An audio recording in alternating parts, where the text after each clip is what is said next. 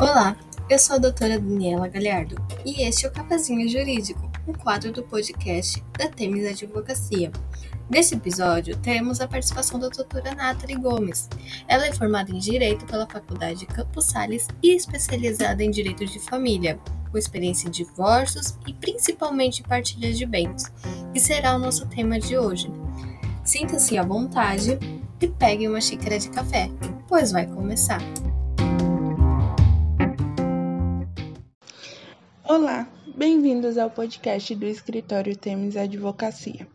Eu sou a doutora Nathalie e eu tô aqui para falar um pouquinho com vocês sobre a partilha de bens.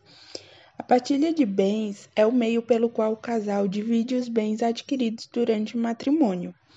As partes podem efetivar o divórcio em cartório de notas e, posteriormente, discutir em juízo a partilha dos bens, ou podem se divorciar judicialmente e, após entrar em acordo quanto à partilha dos bens, fazer apenas uma escritura pública no cartório de notas. Cada cônjuge ficará com os bens que já possuía antes do casamento e será feita a divisão dos bens adquiridos durante o matrimônio, que fazem parte do patrimônio comum do casal. Claro que isso levando em conta a comunhão parcial de bens, que é o, o regime padrão aqui no Brasil. A partilha será feita de acordo com o regime adotado no momento da união, que é feita através de um pacto antinupcial e caso o casal não opte por nenhum, automaticamente é elegido a comunhão parcial de bens. E se for esse regime, os bens adquiridos por doação ou herança e ainda aqueles adquiridos com o dinheiro de um bem particular não se comunicam com o patrimônio comum do casal. Os bens financiados pelo casal durante o casamento também fazem parte da partilha de bens. O que será partilhado, na verdade, será o valor de todas as parcelas quitadas durante a união.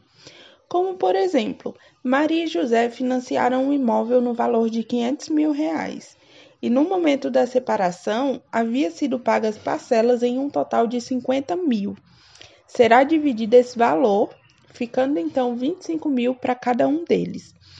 Ainda sobre isso, tem a possibilidade de um dos cônjuges poder comprar parte do outro e assumir os pagamentos ou poder vender o bem imediatamente, partilhar igualmente e etc.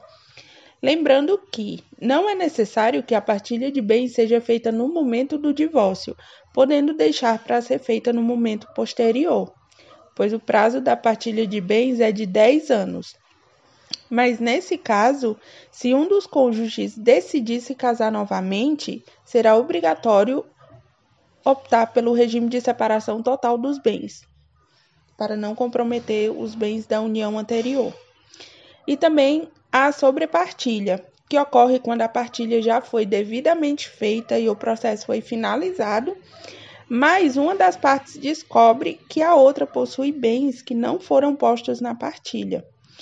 E o prazo para a sobrepartilha também é de 10 anos, contando a partir do momento da descoberta desse bem que não estava na partilha anterior. Espero que tenha dado para entender um pouquinho sobre o assunto e até a próxima.